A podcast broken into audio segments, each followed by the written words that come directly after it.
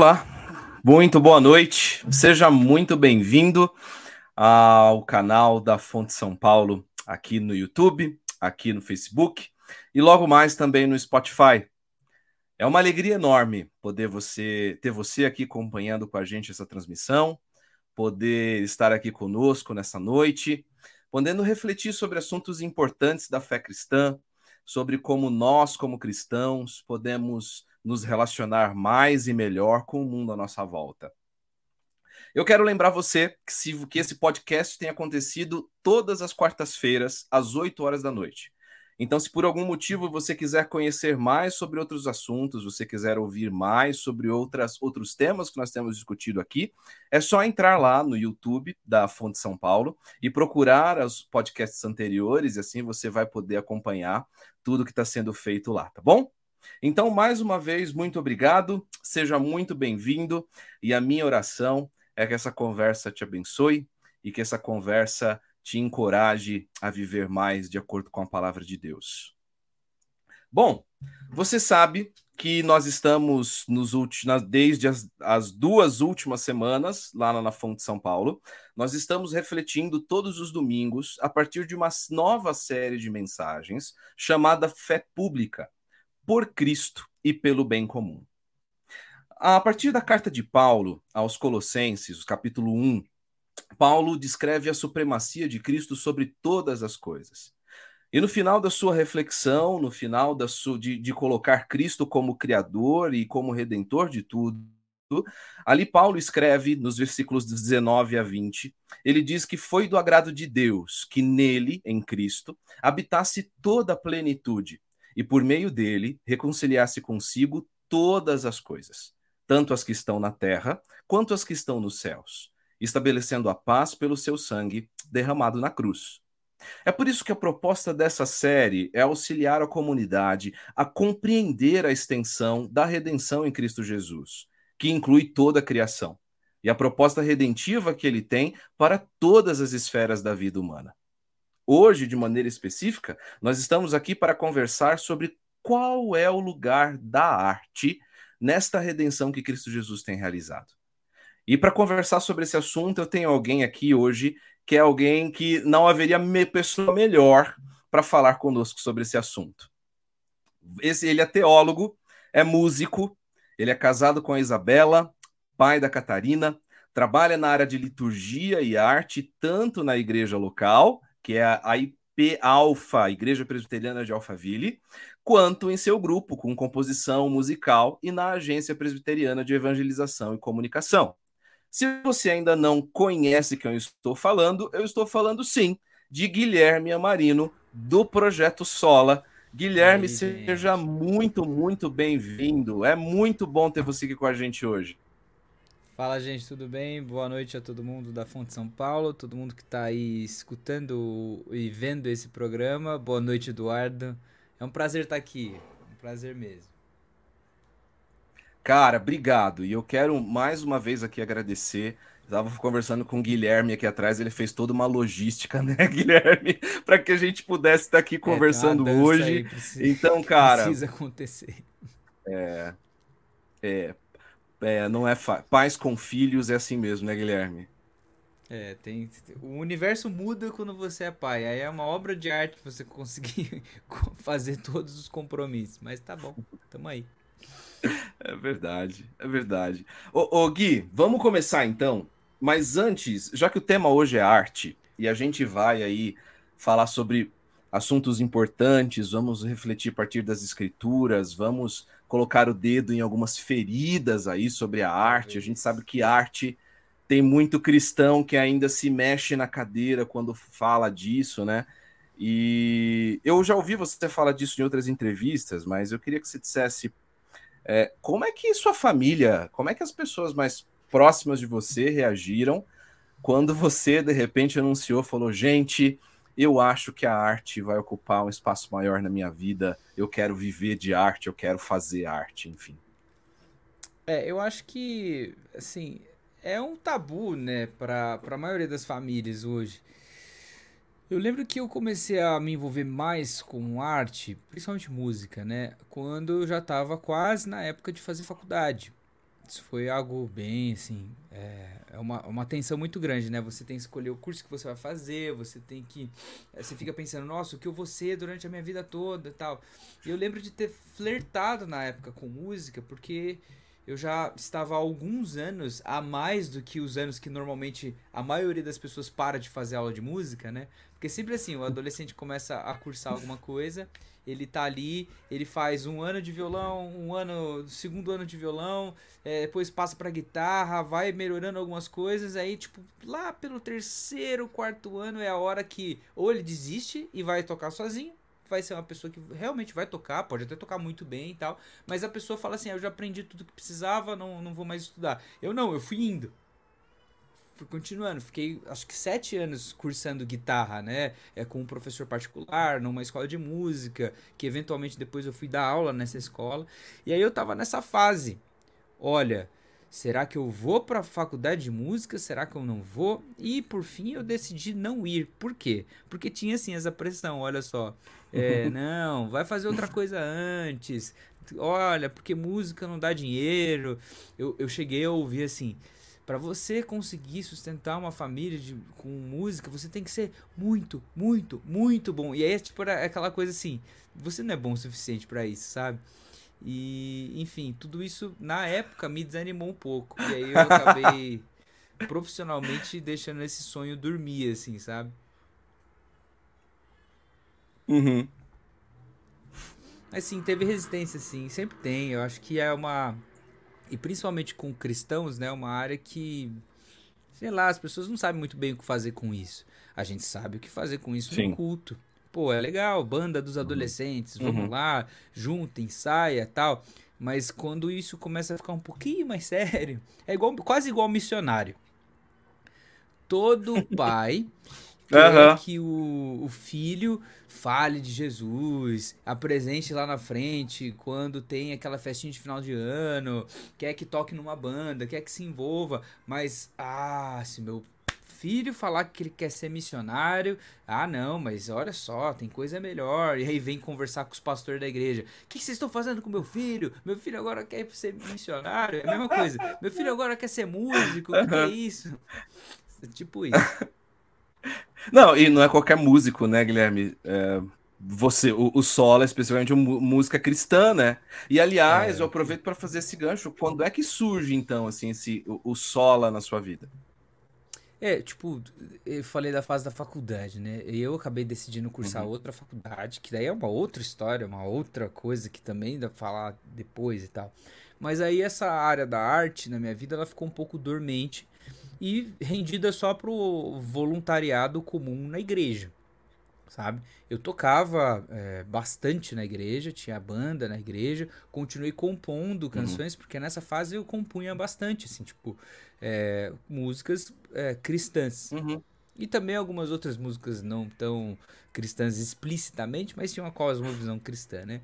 E aí, é, uhum. durante muito tempo isso ficou escondido até eu começar a ser convidado para tocar em casamentos. Então comecei a tocar em casamentos com alguns músicos da igreja, é, comecei a tocar em eventos de restaurante, bar, comecei a fazer o que todo músico no começo faz. Depois comecei a dar aula Sim. particular, comecei a trabalhar em escolas dando aula de música e ser reconhecido isso eu falei, peraí, é, acho que eu posso fazer isso profissionalmente e só isso. E aí foi uma transição, assim, às vezes era mais natural, às vezes eu ficava mal com isso, e eu comecei a investir mais nisso. Fui gravar algumas coisas minhas Falei, ó, tem umas músicas aqui, deixa eu ver se essas músicas vão pra frente ou não vão. Porque eu tinha essas músicas no caderno, cantava às vezes na igreja e tinha festival e tal, mas eu nunca tinha investido nisso para ver se ia dar em algum lugar. Eu lembro até hoje que eu me reuni na casa de uns bons amigos, que hoje eles estão em Vinhedo, é, do Thiago e da Lu. E aí eu sentei assim, e eles falaram, ó, toca a, as, a melhor seleção de músicas suas que você puder. E aí eu vou. A, a gente vai criticar. Para escolher dessas, sei lá, 20, 30 músicas que você tem, escolher cinco pra gente gravar mesmo e, e para você falar, se tiver cinco, aí você pode é, botar para frente e a gente vê o que acontece. Eu lembro que a gente fez isso, a gente escolheu algumas, é, um pouco mais de cinco músicas, e aí eu fui gravar, comecei a tocar, comecei a, a, a investir mais nisso, né?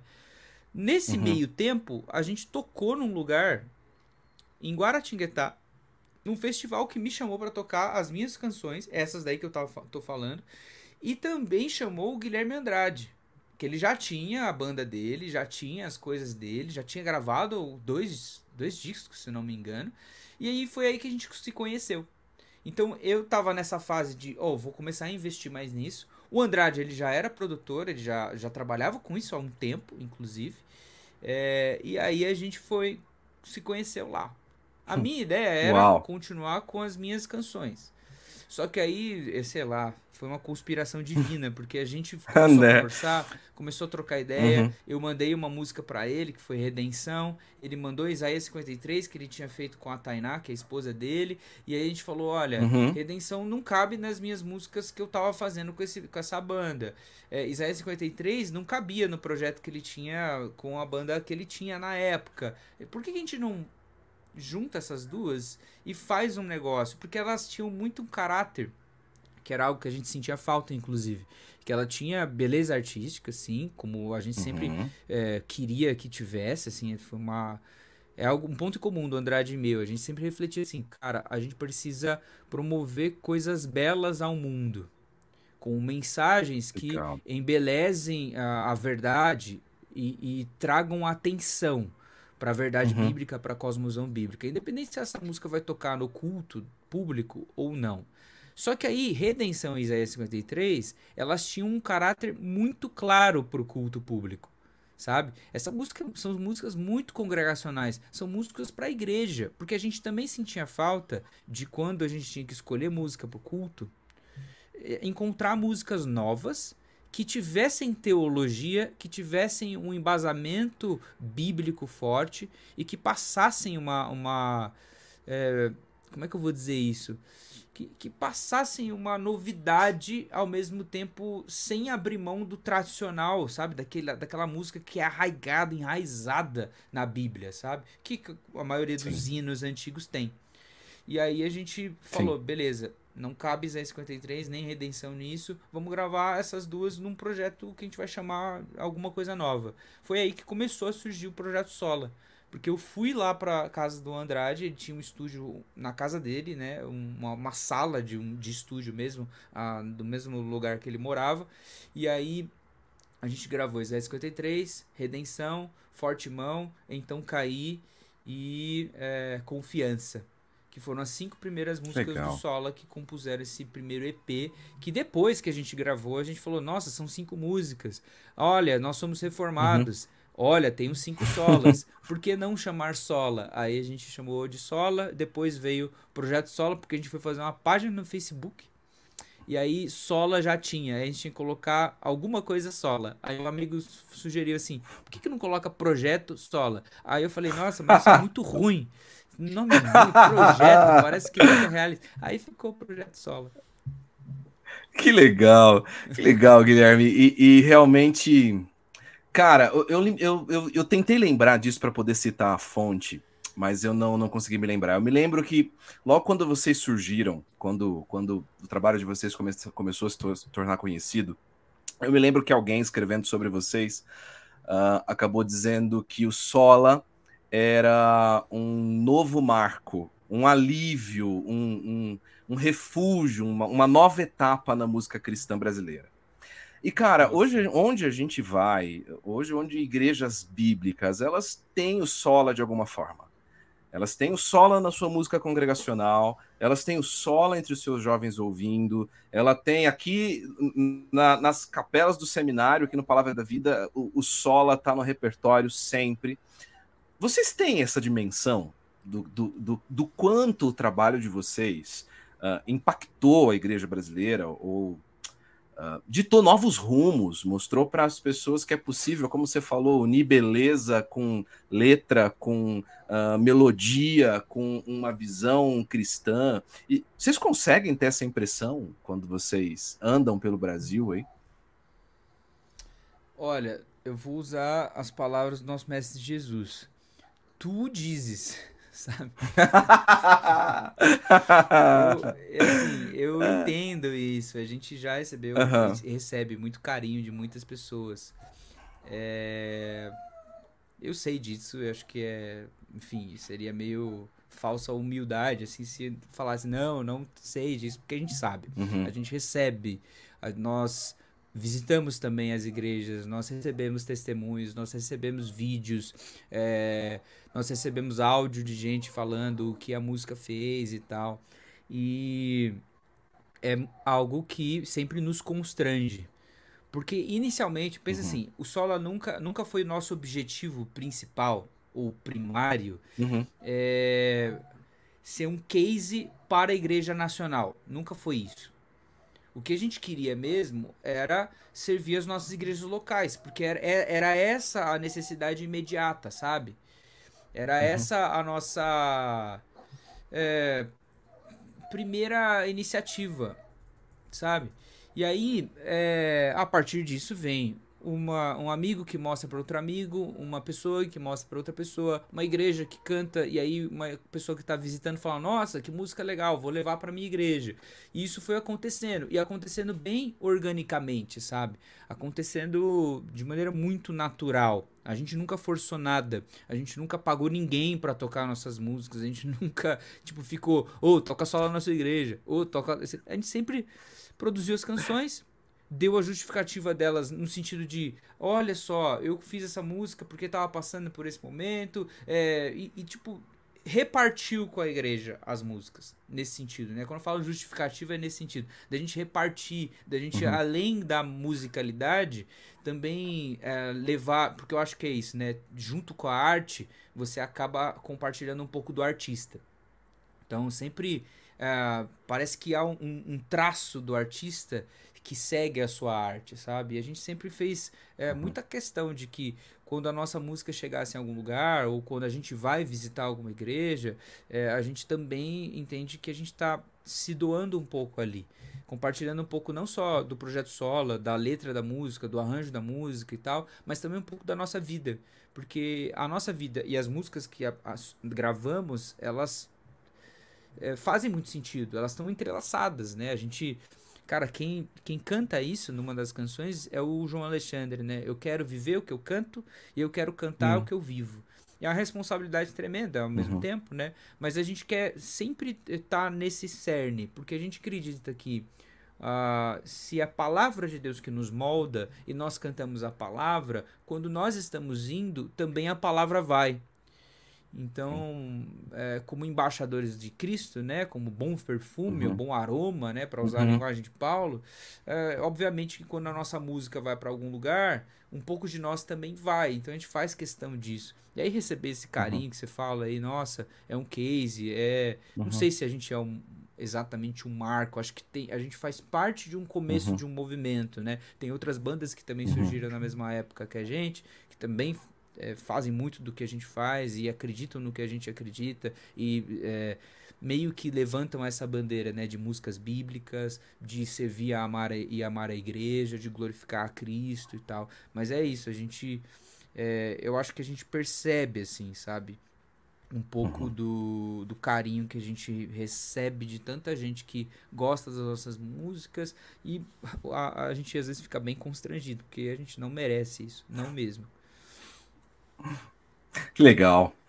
Guilherme, a gente, você que está nos acompanhando, a gente vai continuar falando do Sola, a gente vai, e é inevitável, né, uh, falar sobre arte e, e, e, ter o Guilherme aqui não falar do Sola. Uh, e eu quero dizer para que você que nos acompanha aí ao vivo, você pode mandar sua pergunta, manda sua pergunta aí nos comentários aí do, do Facebook ou do YouTube, que aparece aqui para gente. A gente, na medida do possível, a gente passa para o Guilherme também, tá? E eu quero já cumprimentar o Gustavo, Murilo, Luzia, a Isilda, o nosso chefe, o Marcelo Berti, Laura, Amir, Rodrigo, a Ana, todos vocês que nos acompanham aí ao vivo. Obrigado, obrigado pela atenção de vocês. Guilherme, vamos entrar um pouco mais agora no assunto que a gente está aqui para conversar, né?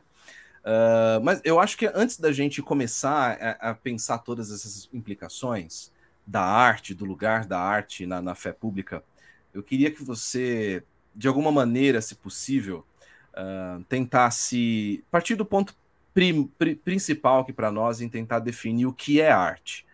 Chekhov certa vez disse que existem dois tipos de arte, né? Chekhov, um escritor russo, para quem não conhece, ele disse que existe arte que eu gosto e arte que eu não gosto. Arte se resume assim. Mas como que a gente pode resumir, pode entender, Guilherme, a arte? O que, que é arte? O que, que não é arte? É, ultimamente essa questão do gosto, ela tá bem atrelada ao que a gente pensa sobre arte. E de fato, né, o Roger Scruton, num livro que se chama Beleza, ele vai discutir muito isso. Como é que eu julgo o que é o belo, o que é artístico, o que não é artístico?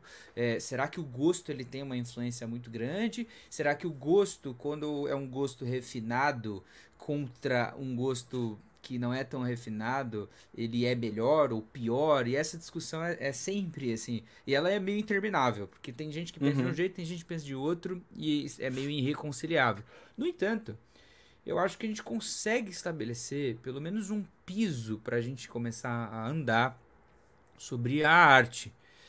Porque é o seguinte, uhum. arte ela tem muito a ver com talvez se a gente for olhar para profissões com o que o artesão é. O que, que é um artesão? Esse que pega uma matéria-prima, observa essa matéria-prima, trabalha essa matéria-prima e a transforma em algo com alguma utilidade. Tá? É, um artesão ele vai fazer, sei lá, um sapato, vai fazer uma mesa, vai fazer uma roupa, vai fazer um utensílio, uma ferramenta e etc.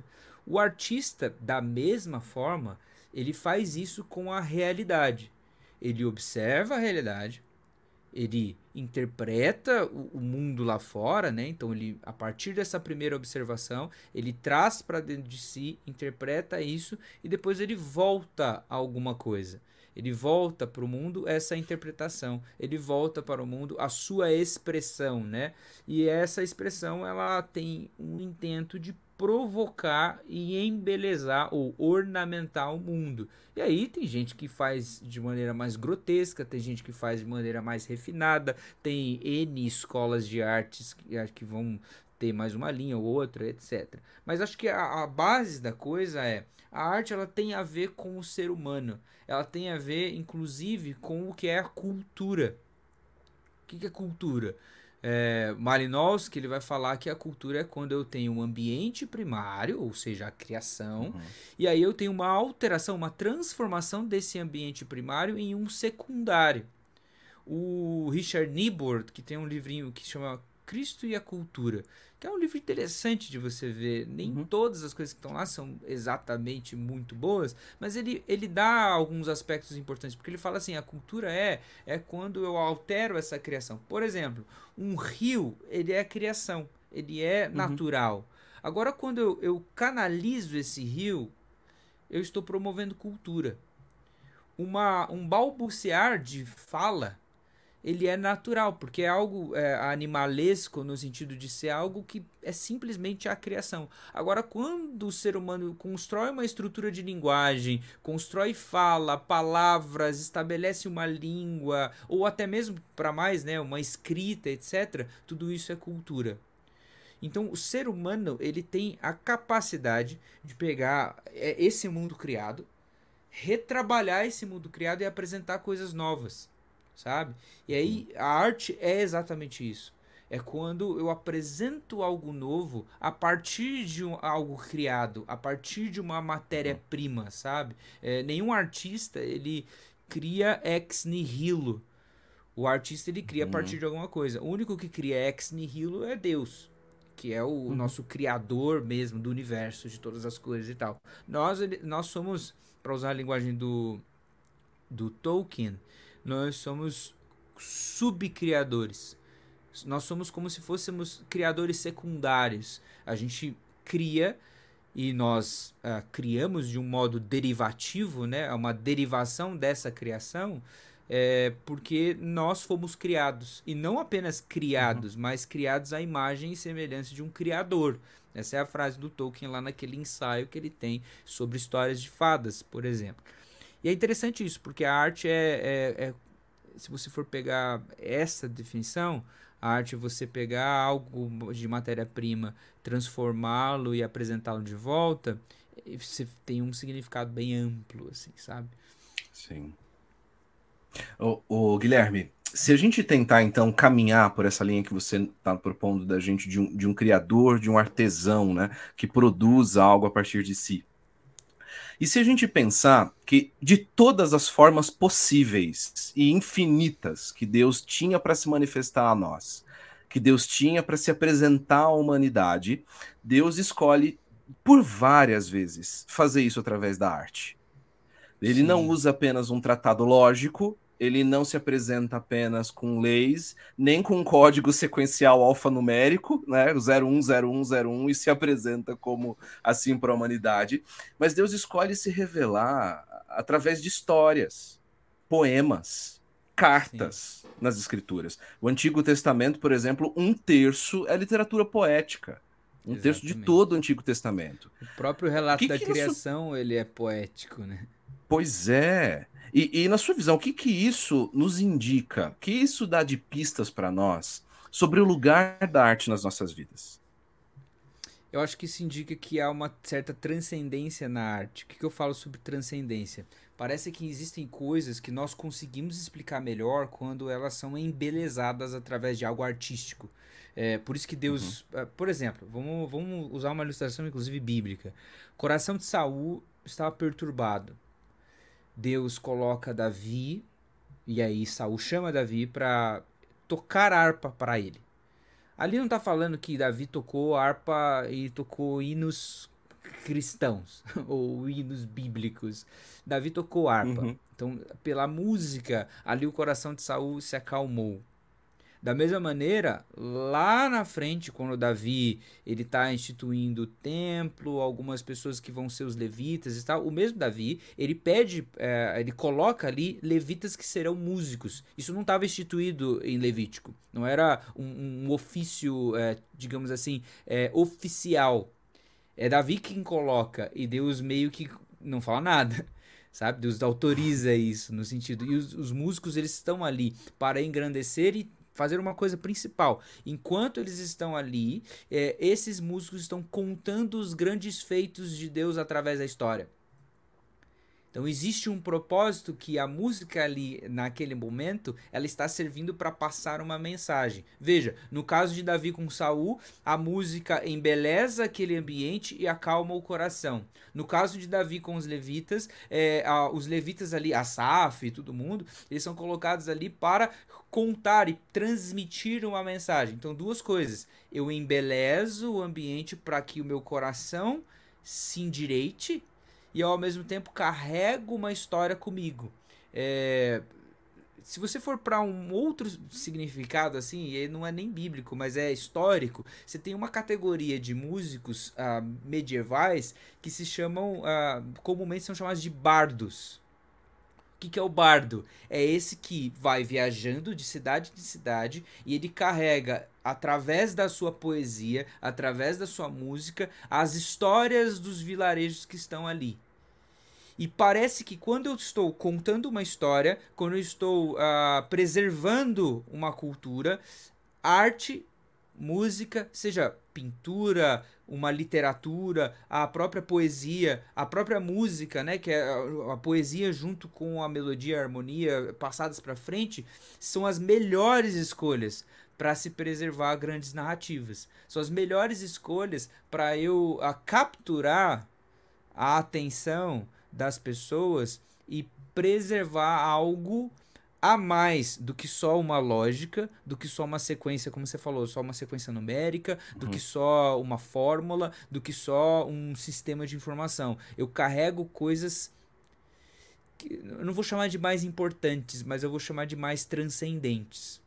Coisas que falam uhum. para além do que apenas as palavras estão dizendo, coisas que falam para além do que a, a mera melodia está trazendo. É sempre tem algo a mais com a música, sabe? É, não é à toa que até mesmo ateus falam que é impossível você viver sem música. Não é à toa que até mesmo gente que não acredita em Deus também assume que, peraí, a música tem um quê, sabe? Em outras religiões, em outras uh, culturas que não acreditam no Deus bíblico, né? Até mesmo nem são monoteístas, elas ligam a musicalidade também com transcendência religiosa, também com contato com o divino. Então, sim, na arte você tem essa possibilidade. A arte ela nunca é sobre aquilo apenas. Ela sempre está contando algo mais transcendente do que a gente pode ver. Muito bom. E exatamente sobre essa questão da transcendência que você trouxe para gente, é que eu queria passar a refletir um pouco mais agora sobre essa relação do cristão com a arte e a essa redenção da arte. Uh, na Fonte São Paulo, nós estamos acompanhando uma série, como nós falamos, sobre fé pública, e o Marcelo usou uma expressão que a gente tem nos marcado durante essa série de mensagens, que uh, o cristianismo é uma fé que se vive com os dois pés no mundo, né? Jesus ora em sua oração sacerdotal, ele não fala, olha, ele diz, olha, não peço que os tire do mundo, mas que os livre do mal. Uh, então nós somos chamados para viver essa música nesse ambiente, nesse viver a arte melhor nesse ambiente em que nós estamos. E nós vimos que uh, é possível ter pelo menos três relações com, com o mundo. Nós falamos de omissão, uh, tendo visto o texto uhum. de Jesus em Mateus 5, 14 a 16, dizendo que nós somos luz do mundo, né? Nós vemos a possibilidade de acomodação quando Jesus também fala lá em Mateus do sal perdendo o seu sabor, de nós que somos o sal da terra, acabamos perdendo o sabor do mundo, e vimos também a visão do engajamento, a partir de lá em 1 Pedro, quando Pedro fala para que sejamos, nossa conduta seja exemplar, né? Ah, essas duas primeiras posições de engajamento, de acomodação e de omissão mostram uma relação de esvaziamento da fé cristã uhum. diante da cultura. Mas se nós aplicarmos essa posição com relação à arte, quais seriam, na sua visão, o momento, ou qual seria a forma em que o cristão se torna omisso ou se torna acomodado pela produção secular que tem no mundo? Entendi. Bom, é, veja, vou partir de um pressuposto aqui que ele é um pouco ofensivo, eu diria, tá? Porque tanto a omissão quanto a acomodação, elas são um reflexo de algo pior, que é a idolatria. Por que, que eu falo isso? Vamos para é, Isaías capítulo 44. Em Isaías 44, a gente tem algumas figuras que o profeta está trazendo ali, da parte de Deus, para a condenação do povo. Ele conta uma história, dentre outras que também refletem a mesma coisa, mas uma delas é: olha só, um carpinteiro acordou cedo, ele vai para o campo, ele corta uma árvore, ele traz a madeira de volta para casa dele no final da tarde. Ele corta a madeira, prepara a madeira.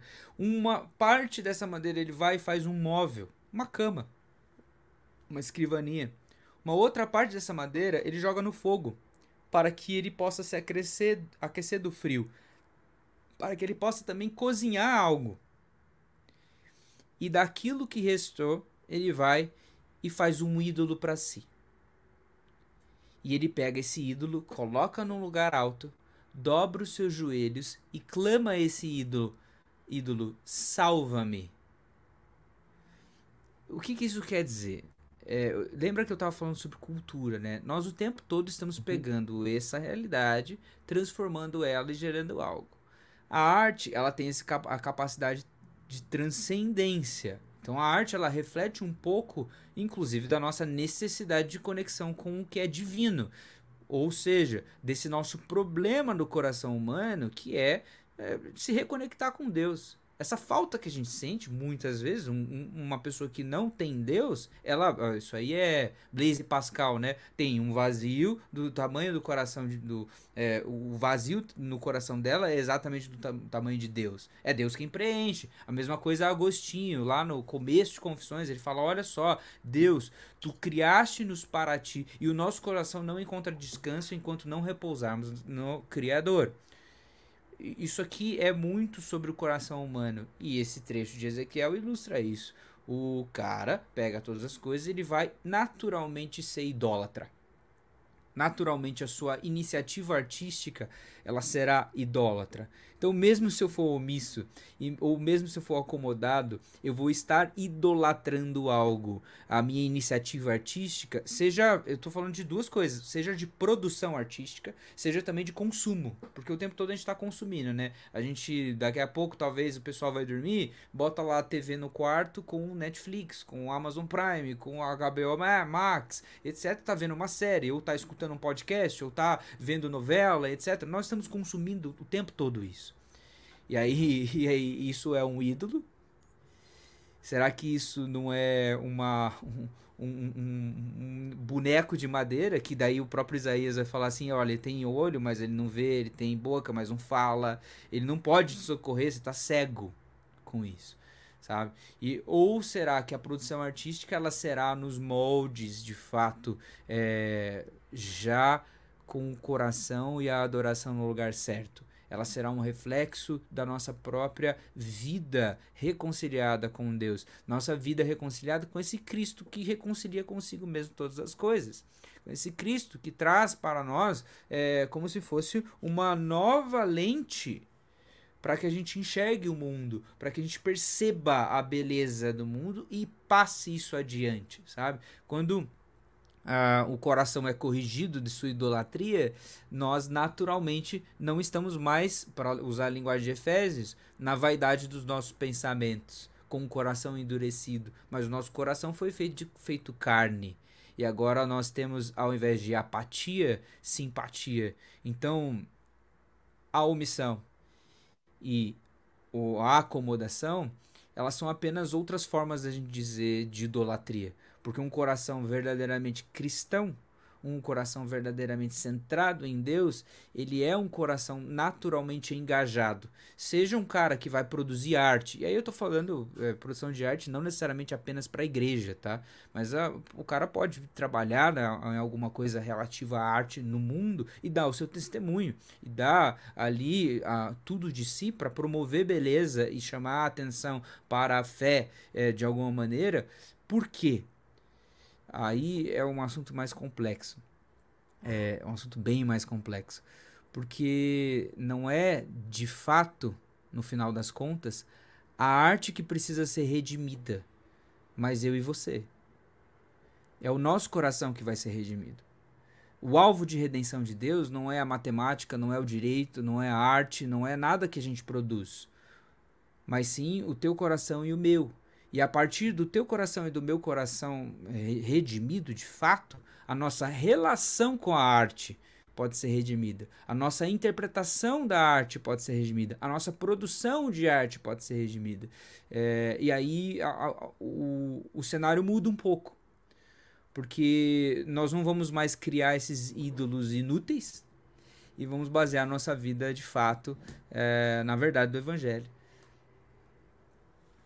Guilherme, e é justamente nessa ferida que você levantou aí, nesse ponto polêmico, que eu quero a, a, a colocar, aprofundar ainda mais, incomodar ainda mais.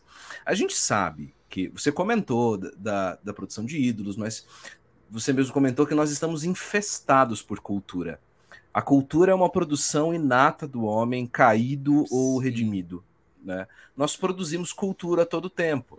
E, e sempre, sempre, talvez de uma maneira mais especial nos últimos anos, até como uma resposta a, a, como lidar com essa cultura, o crente tem tido uma relação, no mínimo, controversa com ela.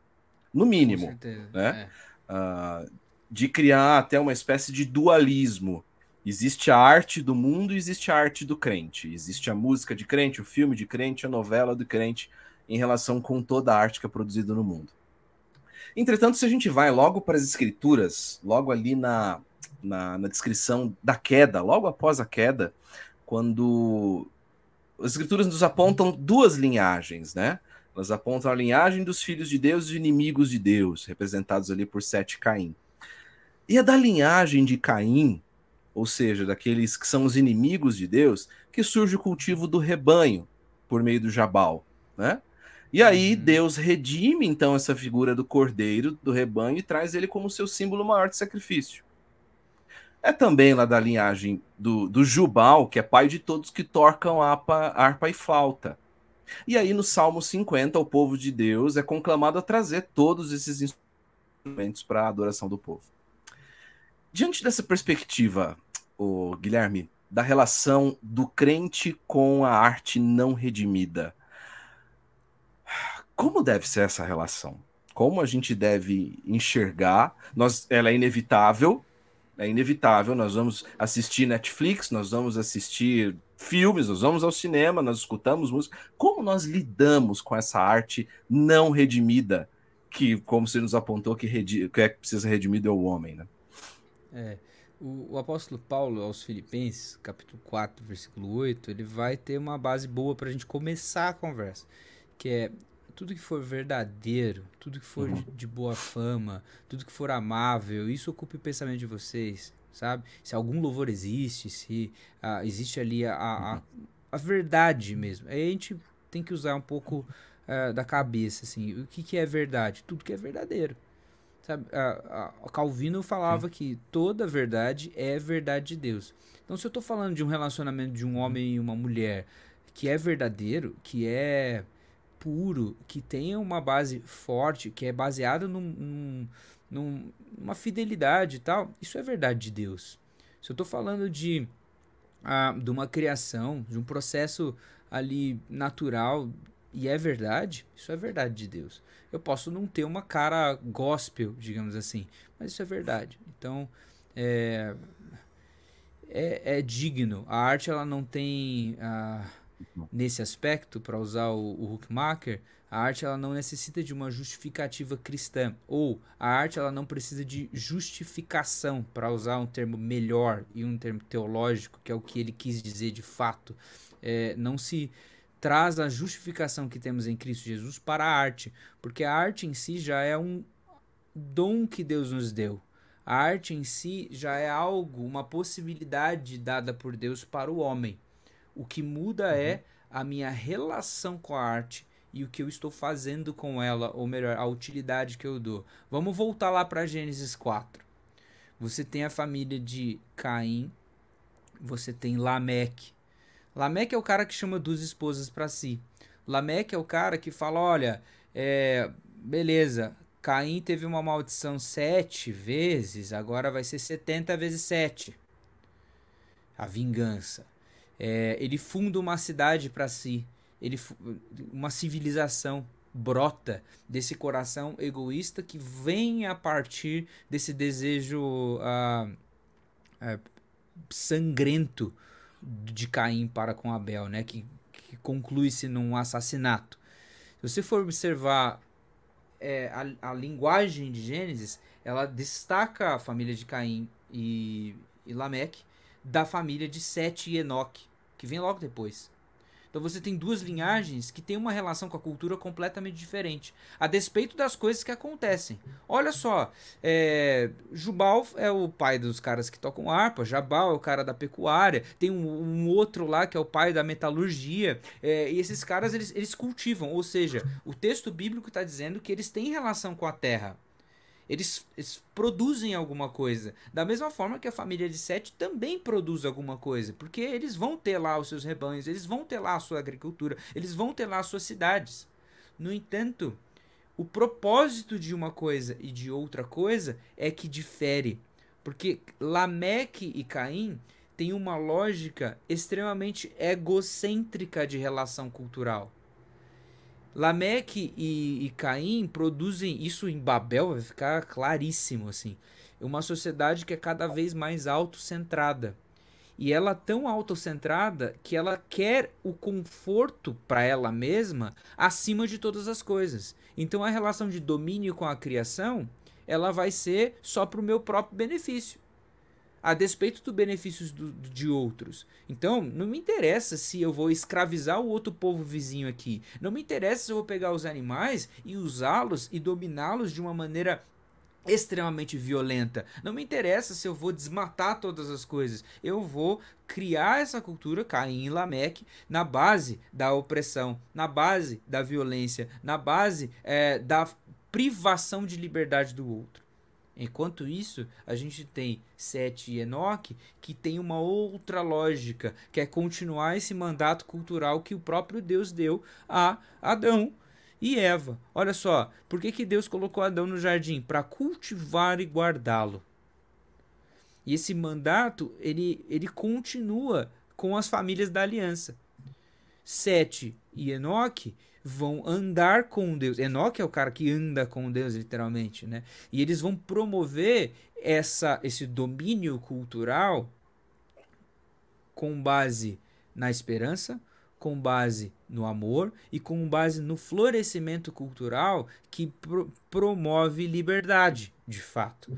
Então aí eu tenho aí essas duas formas de me relacionar com a arte. Ou talvez até duas formas de eu discernir uma obra artística. Pô, eu tenho obras artísticas que vão me contar uma história de opressão, de violência que vão estar tá por trás da cosmovisão apresentada numa série, num episódio, no YouTube, uh, numa música, uma, uma característica de ego, egocêntrica.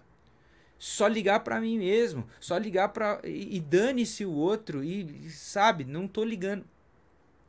Mas eu vou ter também ainda assim remanescentes dessa boa relação com o mundo e arte que promove essa verdade, que promove essa liberdade de fato, que promove o amor de fato, sabe? Seja alguém de fato cristão, seja alguém não cristão. Então essa, essa talvez é a maior é, característica nossa hoje, talvez a autoanálise nossa, da gente vai dizer, pô, eu vou assistir uma, uma obra de arte, é, vou assistir uma peça de teatro aqui em São Paulo essa peça de teatro ela vai ter uma cosmovisão. Ela vai ter um, uma forma de interpretar o mundo. E aí, essa forma de interpretar o mundo, ela está sendo mais parecida com a família de Caim e Lameque, ou ela está mais parecida com Sete e Enoque? A conversa ela vai bem mais complexa que isso, mas acho que é só uma provocação para a gente começar a entender, cara, é, é, bem, bem mais do que se ela está falando de Jesus ou não. É bem mais uhum. se ela é gospel ou não. É bem mais que isso. Porque ela, inclusive, ela pode falar de Jesus, inclusive a gente tem visto isso ultimamente bastante. Ela pode falar de Jesus, mas ainda assim promover opressão. Mas ainda assim é, escravizar, sabe? É porque ela está usando Jesus de boca para fora. Ela está usando Jesus falsamente. Ela é um falso profeta, né? E o apóstolo Paulo avisou bastante sobre isso às suas comunidades. Mas é isso, acho que é, começar a entender a arte dessa forma faz com que a gente tenha uma relação com a arte de fato redimida. Uhum. Muito bom. Eu, e, e, eu vou cumprimentar aqui quem está acompanhando a gente ao vivo, porque a gente vai continuar nesse tema polêmico, porque tá bom. A gente trouxe justamente para fazer polêmica, Guilherme.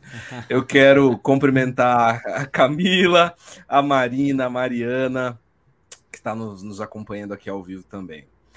Ô, Guilherme, cara, esses dias eu estava vendo uma entrevista com um, um cantor, um cantor que. Um cantor cristão, um cantor bastante conhecido de música cristã e ele dava um testemunho bastante pessoal, dizendo como se deu a carreira dele. Uh, não vem ao caso a pessoa, porque o que estamos discutindo é a ideia. E ele dizia que era alguém que não sabia cantar, alguém que não tinha o dom do canto. E diz que um dia ele vendo um coral cantando, ele disse: Senhor, se o senhor me der esse dom, eu vou cantar só para o senhor a minha vida inteira. E aí então Deus dá esse dom para ele e ele diz que perdeu muitas oportunidades porque tinha feito o compromisso de cantar só para o seu Deus ou de cantar música cristã seria o que ele entendeu ali naquele momento como como fazer arte para Deus, né? E, e, quando eu vi essa entrevista, eu lembrei que refleti sobre a existência de um certo dualismo na nossa relação com a arte, né, como cristãos porque um cristão advogado ele pode tra um, trabalhar em causas comuns. Sim. Um vendedor ele pode vender qualquer, basicamente todo tipo de produto, pode vender para crente, pode vender para não crente, pode inclusive até ter sex shop gospel. desde que ele tenha alcunha de cristão. Mas um artista cristão, ele não pode fazer arte que não seja de crente, na visão de muitos, né? Ele uhum. só pode fazer a, a, arte, digamos aí, uma classificação arte sacra, vamos colocar assim. Sim. Uh, que, que você acha que está implícito? Quais são os valores e ideias que estão. Eu, eu vou dividir minha pergunta em duas para não ficar grande. Mas quais são os valores e ideias que você acha que estão implícitos nesse tipo de pensamento? Ah, eu acho que às vezes é, é talvez um, um, uma falta de discipulado e talvez um, uma cultura evangélica que resolve é, deixar a gente numa bolha e não ter uma relação de fato verdadeira com o mundo. É muito mais fruto de uma mentalidade pagã, eu vou explicar isso já já, do que de fato uma mentalidade cristã.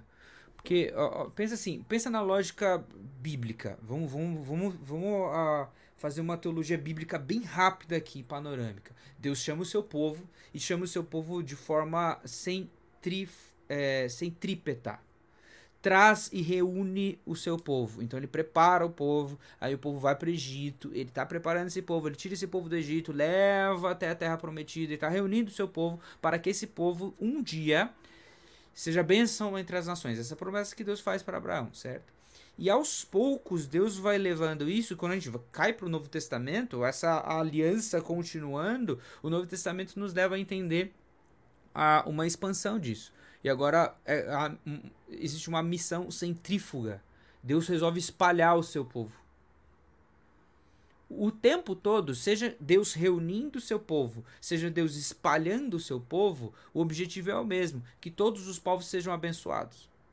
Não é que o povo de Deus seja abençoado, é que todos os povos sejam abençoados, mesmo aquele que não for o povo de Deus.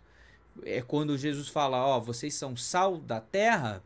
Qual a, uma das funções do sal, além de dar o sabor, é preservar a degradação é, ou melhor, é, retardar a degradação.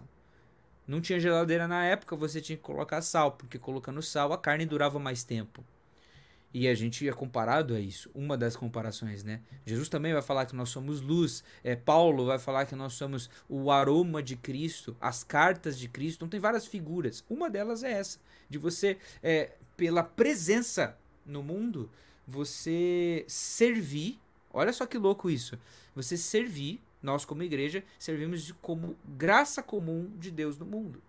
Que, que é graça comum? Uma das coisas. Graça comum não é só quando você vê a verdade bíblica numa música. Não é só quando você está olhando um quadro e não foi produzido por um cristão e você fala, nossa, que belo, olha só. Graça comum não é só Deus se revelando à criação. O Abraham Kuyper, no livro dele, O Calvinismo, ele vai falar que a graça comum também é quando Deus, pela sua graça, não permite que o pecado destrua o mundo e chegue às suas finais consequências.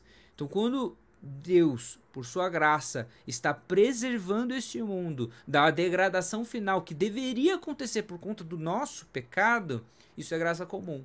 Então, Deus também nos usa, usa bons advogados para que causas justas sejam feitas, para que tenha sentenças justas, para que a justiça chegue ao lugar que precisa chegar. Usa bons policiais, usa bons professores, usa bons profissionais e usa bons músicos também. Agora, se eu penso, ah, eu sou um músico e eu vou privar o mundo disso, dessa beleza, da verdade do evangelho, não, vou trabalhar só para a igreja, a minha lógica ela é pagã.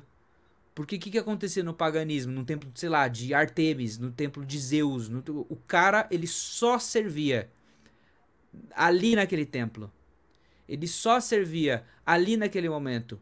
Toda a vida dele era desconectada do momento em que ele estava no serviço religioso. Quando ele estava no serviço religioso, ele estava ali em transe.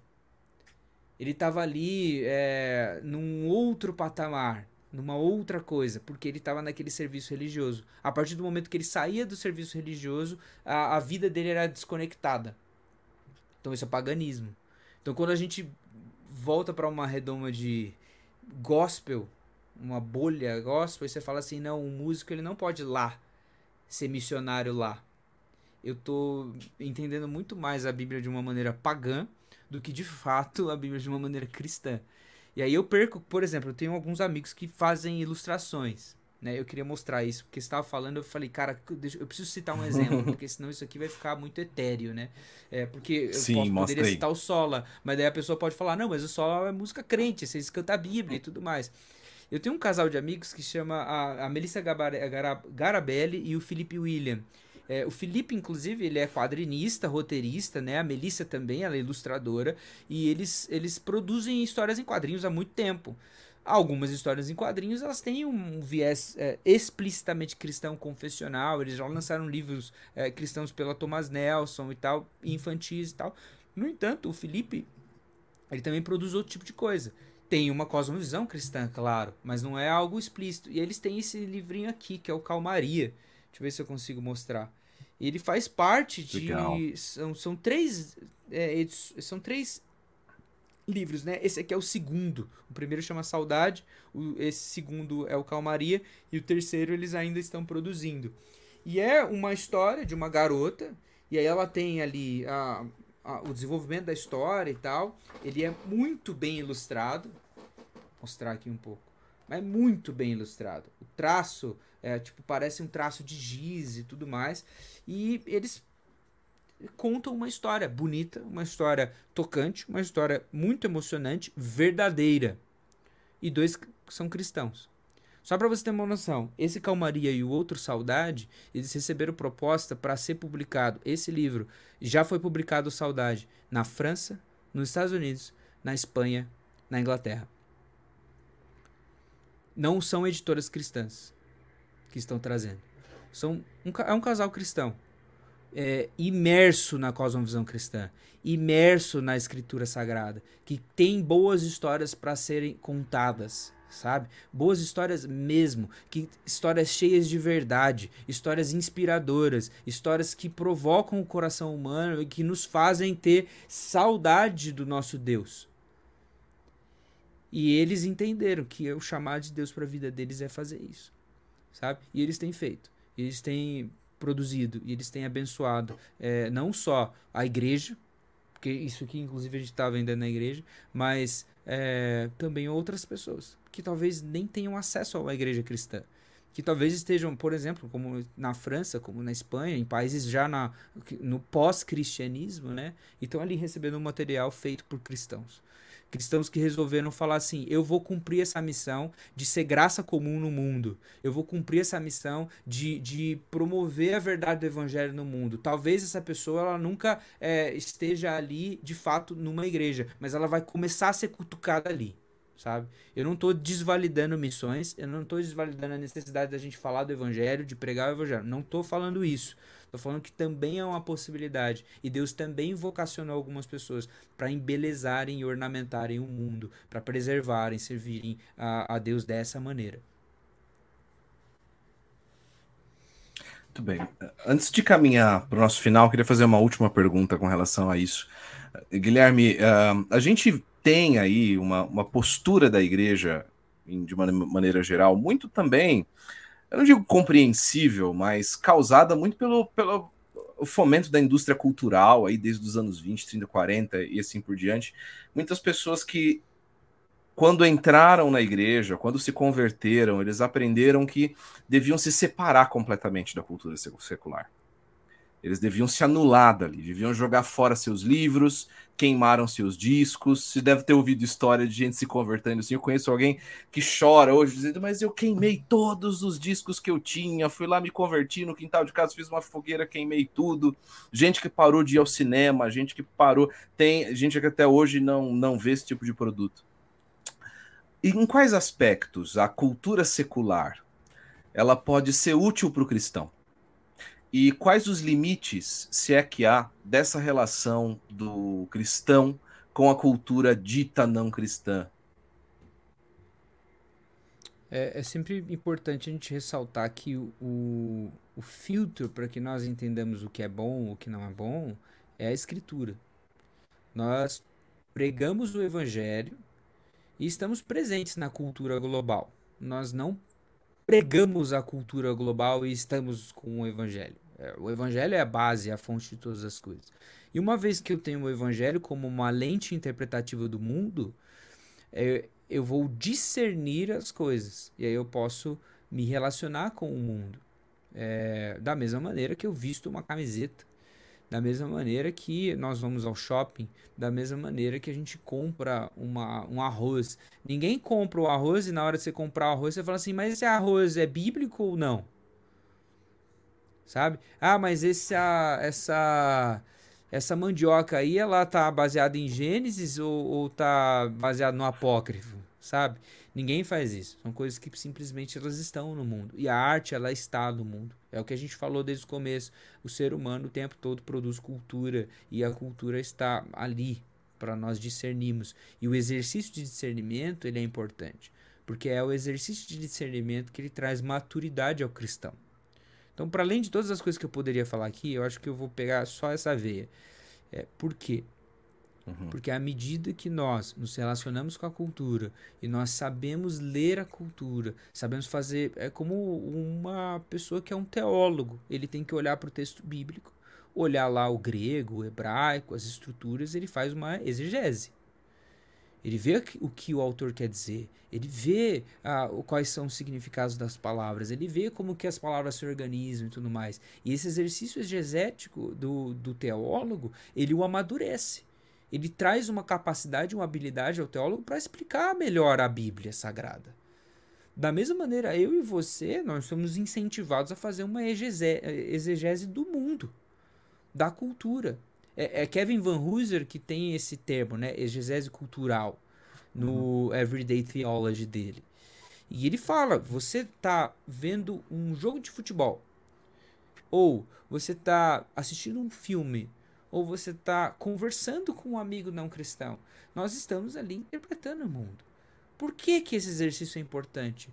Porque à medida que nós interpretamos o mundo, nós amadurecemos a nossa relação com esse mundo, que também é, é, é, é justo de se viver. Para além disso, fazer bem para nossa imaginação, de fazer bem para nossa consciência, de fazer bem para o descanso também, da gente aproveitar as coisas que estão por aí, essa criação de Deus que está por aí, inclusive a produção cultural, bons filmes, boas séries, bons livros. Pô, quanto que você senta e lê uma boa história e você fala, nossa, que história legal, que, que personagem, olha só, que lição que eu posso tirar daqui, que lição de vida, como isso é inspirador, ou que vilão terrível, olha isso, mas o herói venceu esse, esse vilão. Era Chesterton que dizia o seguinte: se na fantasia eu tenho dragões, é, essa fantasia me ensina que dragões são possíveis de serem vencidos.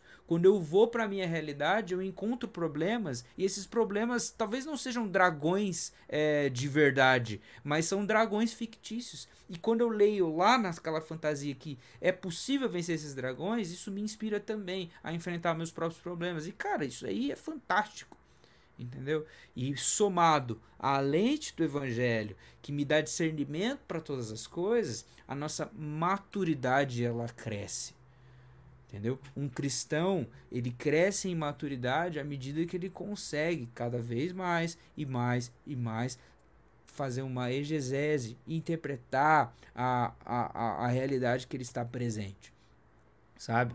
Quando nós decidimos essa vida dualista, separatista entre o que é cristão e o que não é, para além de eu é, criar uma redoma de vidro e tá ali centralizado só no, no mesmo tipo de linguagem, no mesmo tipo de comunicação, no mesmo tipo de vida, eu perco essa habilidade interpretativa e se eu perder a habilidade interpretativa, eu também perco a habilidade querigmática de proclamação. Porque da mesma maneira que eu não vou sair e nada entrar, nada vai conseguir sair de mim e adentrar o outro. Então, uh, o chamado que nós temos é um chamado de maturidade. Então, você vai para o mundo, interpreta o mundo, se relaciona com o mundo, sabe? É, é uma. É quase uma símile da própria encarnação de Cristo no mundo. Deus, e aí o Filho, poderia ter toda a glória para si, resolveu abrir mão de sua glória, se esvaziou a si mesmo, num exagero ali é, de linguagem, né? Se esvaziou a si mesmo e se fez um de nós, andou como um de nós, esteve como um de nós, contudo sem pecado nenhum. Então, para além, assim, talvez o ponto um, é, por que, que a gente tem que se relacionar com a cultura?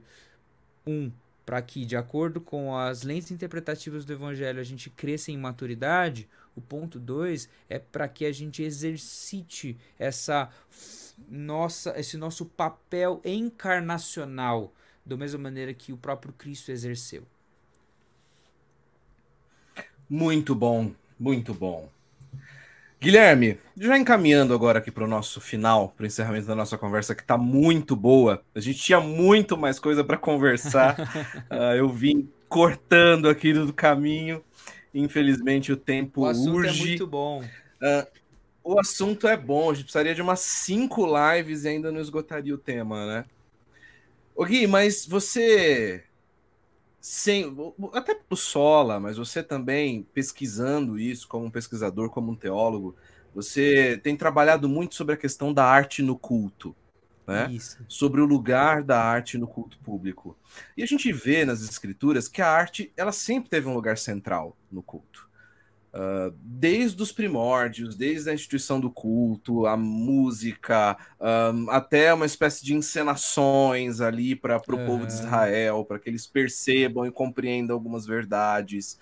Uh, e, e, passando por toda a história da igreja, depois pelas artes plásticas, as pinturas, enfim. A arte sempre teve um lugar central no culto, uh, mesmo na igreja primitiva. Mas num de seus trabalhos, você uh, analisa essas transformações até os nossos dias e você aponta para algo chamado esquizofrenia litúrgica Sim. ao analisar a nossa liturgia hoje na igreja. Uh, eu queria que você dissesse, o que você, você explicasse para a gente o que você quis dizer com esse termo e quais são os perigos para a igreja de uma má compreensão da arte no culto público. Beleza a, a esquizofrenia é um problema neurológico, né? Quando você tem um déficit de personalidade, ou você tem algo ali que parece ser algo, mas não é. É algo que tem um problema, inevitavelmente um problema de identidade. A esquizofrenia, ela é uma incoerência, digamos assim.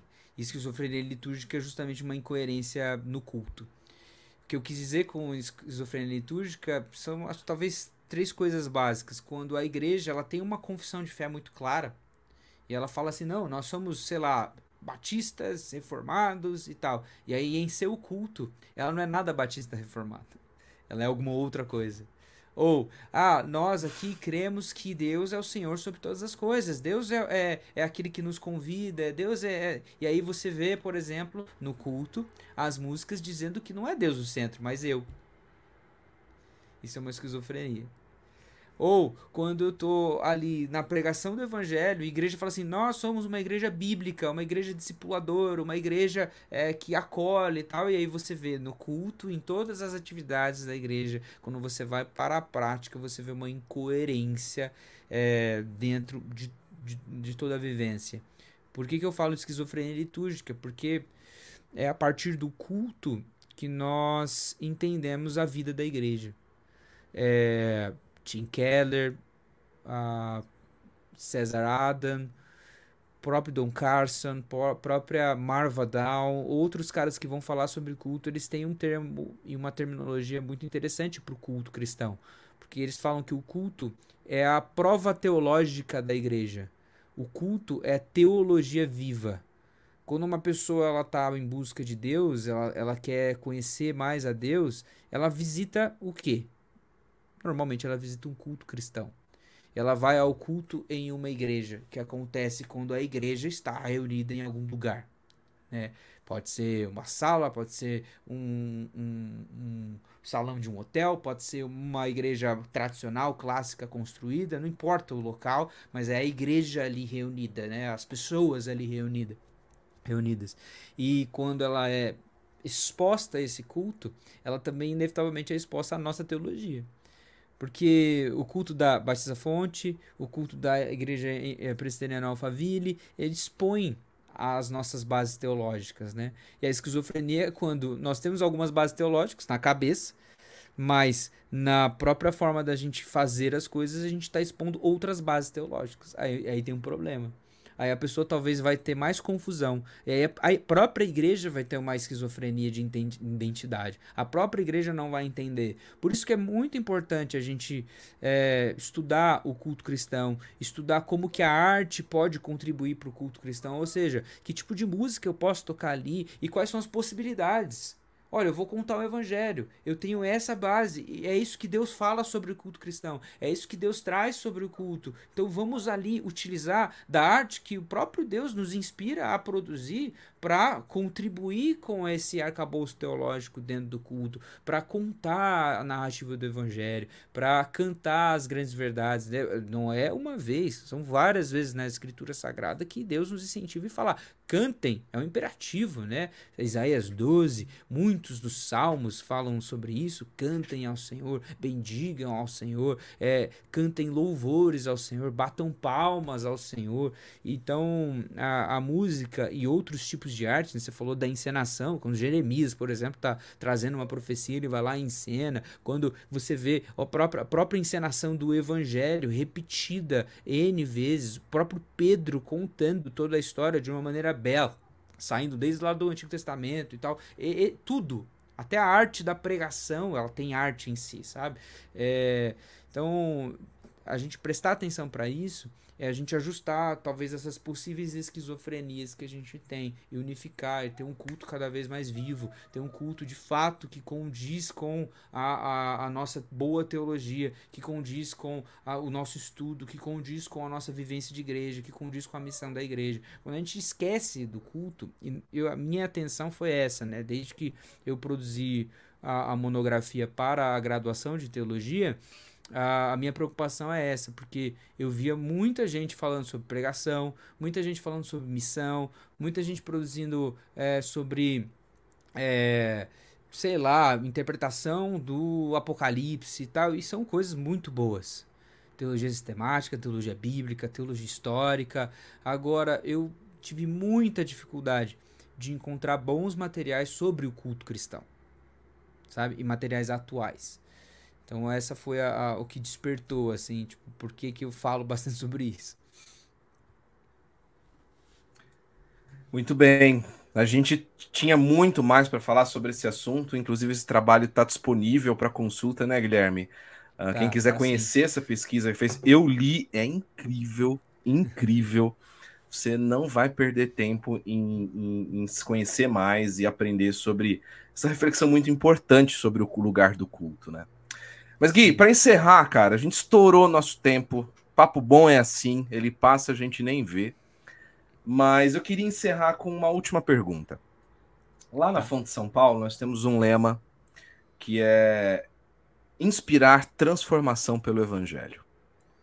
Nós cremos que o evangelho, ele transforma a relação do indivíduo com Deus, ou seja, há uma transformação espiritual. O evangelho altera a nossa relação com o outro, uh, uma transformação social e também a relação com a cultura, uma transformação cultural. Sim. Como é que você acha que a arte, pensando no contexto de São Paulo, você conhece São Paulo, conhece bem a realidade daqui, como é que você acha que a arte ela pode nos ajudar a promover essa transformação pelo evangelho na cidade, no lugar e com o nosso trabalho, enfim, como a arte pode nos ajudar a promover essa transformação nos nossos dias? A, a gente vive numa cidade maluca. Né? Eu tava hoje, demorei é, quase duas horas para sair de um lugar, ponto A, ponto B. Um trânsito, maluquice, etc. Nós vivemos com, com pessoas trabalhando em São Paulo numa rotina de trabalho workaholic, assim. A gente tem um sistema São Paulo de existir que é muito cansativo. Muito cansativo. Então, em primeiro lugar, a arte que nós produzirmos, ela deve declarar a mesma coisa que Cristo declarou: Vinde a mim todos vocês que estão cansados, eu vos aliviarei. O meu jugo é suave, o meu fardo é leve. A arte, talvez para São Paulo em primeiro lugar, ela tenha que ser um refrigério. Então, será que nós, produzindo arte, temos esse, esse, esse chamado dentro de uma cidade como São Paulo, que é maluca? Será que a gente está cons conseguindo promover esse refrigério que Cristo traz para todos que o procuram? Então, primeira coisa. Segunda coisa, nós vivemos numa cidade extremamente confrontadora com os valores do Evangelho. Nós vivemos em um, uma cidade que permitiu-se pela evolução humana, é, evolução assim da sociedade humana, né?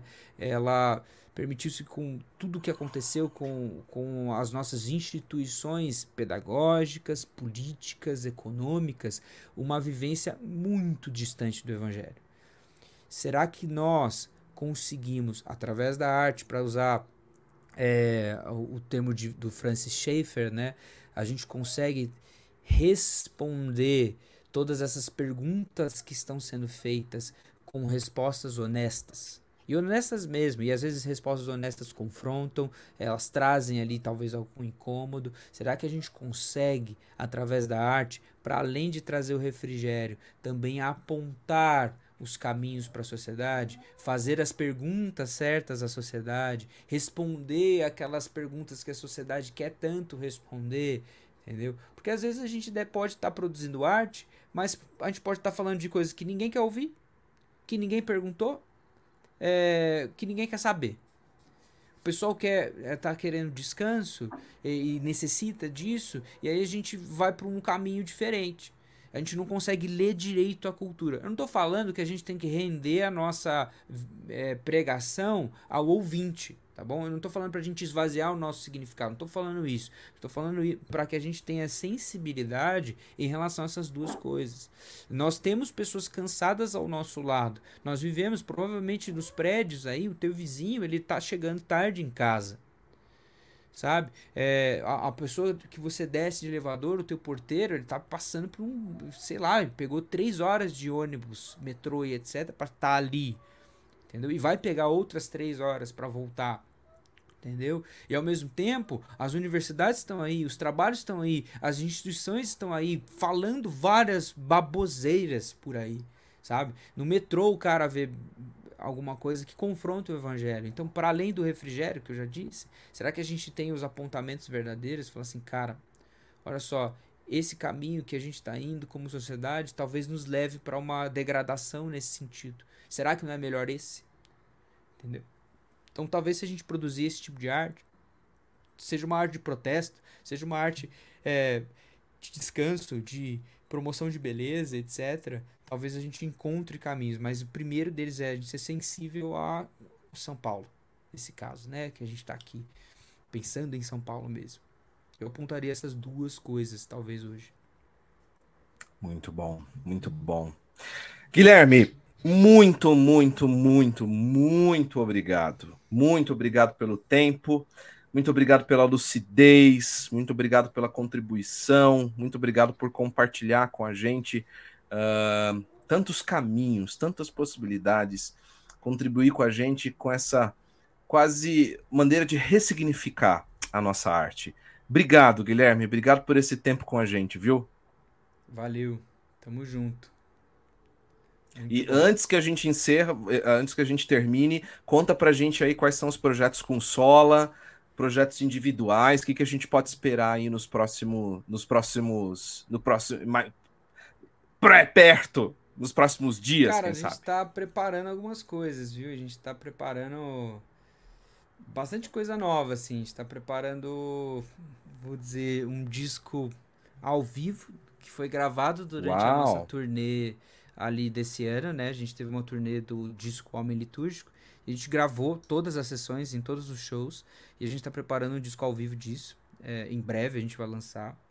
E também a gente está preparando algumas coisas especiais para o Natal aí. Que eu não vou falar muito mais que isso, não. É Uau! que... que bom, que bom. Muito bem. Quem quiser acompanhar o Projeto Sola, quem quiser ficar por dentro aí dessas novidades, Gui, o que, que precisa fazer? Conta aí pra gente. Acompanha a gente no Instagram, acompanha a gente na, nas redes sociais do Sola, né? É, a gente está postando majoritariamente no Instagram as coisas que acontecem, tá bom? Legal.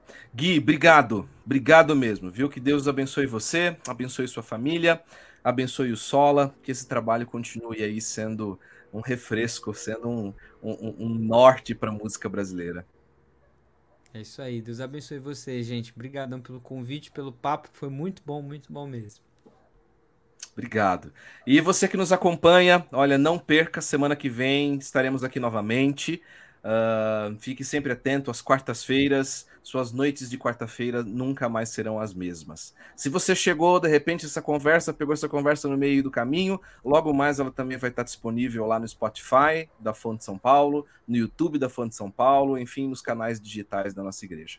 Se você quiser também acompanhar mais essa mensagem, não esqueça que domingo que vem a partir das 11 horas da manhã, nós nos reunimos lá como igreja e você pode obter todas as informações de como chegar, como participar lá no Instagram também da Fonte São Paulo, tá bom? Muito obrigado pela sua companhia aqui. Que Deus abençoe a sua noite e até semana que vem. Guilherme, obrigado. Tchau. Deus abençoe. Até mais. Até outra vez.